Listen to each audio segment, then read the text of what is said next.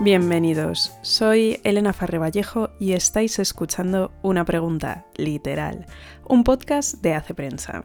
Y volviendo a la programación habitual, hoy os traigo cuatro preguntas y cuatro respuestas. Empezamos. La primera pregunta, ¿qué opinas de Joan Didion?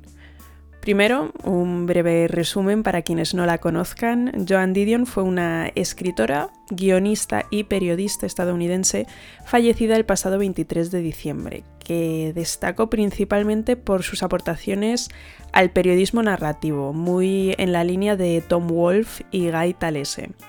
Sus textos están recogidos en, en colecciones como la recientemente publicada Lo que quiero decir, también en los tomos Los que sueñan el sueño dorado y Arrastrándose a Belén. Pero también destacan dos libros autobiográficos. El primero, El año del pensamiento mágico, que relata el año posterior a la muerte de su marido, el también escritor Gregory Dan, y Noches Azules, otro ensayo autobiográfico, pero esta vez sobre la muerte de su hija Quintana. Y es en estos dos libros donde yo veo la maestría de Didion ya entrando a responder a la pregunta.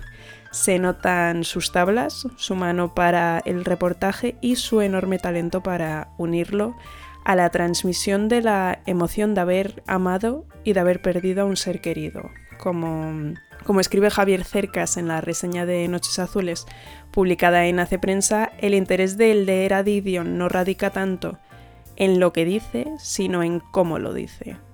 Tiene un estilo muy reconocible, directo como una ametralladora, lleno de preguntas retóricas y con un ritmo que parece que baila con las palabras. A mí ya me gustan mucho, me he leído ya varios de sus libros y también pues eh, dos colecciones de artículos y es estoy totalmente de acuerdo con lo que dice Javier. Eh, se lee no tanto por el qué, que también es interesante, sino por el cómo, porque ese cómo es magistral.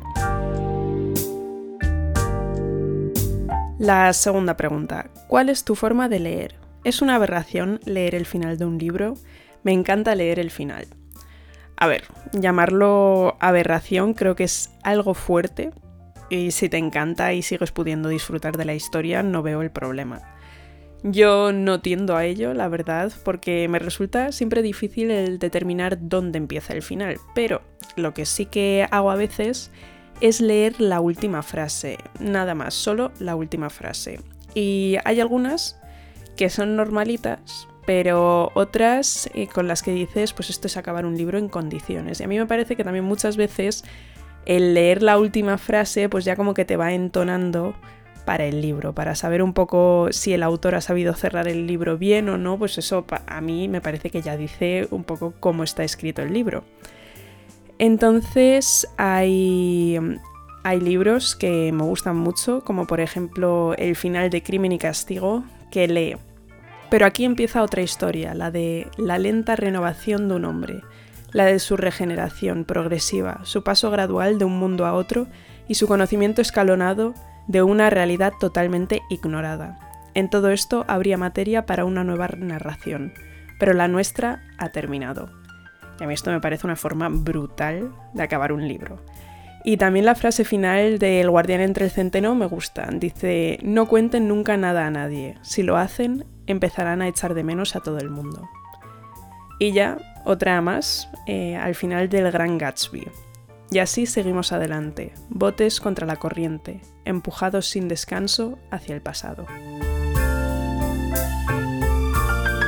Tercera pregunta. ¿Cómo luchas contra el olvido de los libros? ¿Cómo leer mejor para preservar mejor en la memoria? una cuestión difícil. o sea, principalmente se retiene mejor cuando se lee despacio, lo que significa leer menos libros. Creo que todos conocemos esa experiencia de haber devorado un libro en un día y después no recordar casi nada al mes. Y leer un libro durante dos, tres semanas y recordarlo perfectamente años después. Entonces la solución que yo le veo es leer menos y leer más despacio.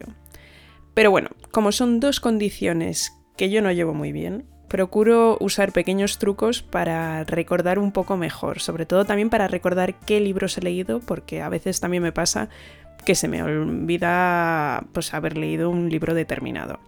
Entonces lo primero que hago es una foto de cada libro que leo. No las publico en ningún sitio ni nada, pero a mí me sirve como recordatorio para saber qué libro es, en qué idioma lo he leído, qué edición he leído, que también me parece una cosa importante, y, pues me ayuda a recordar todos esos detalles.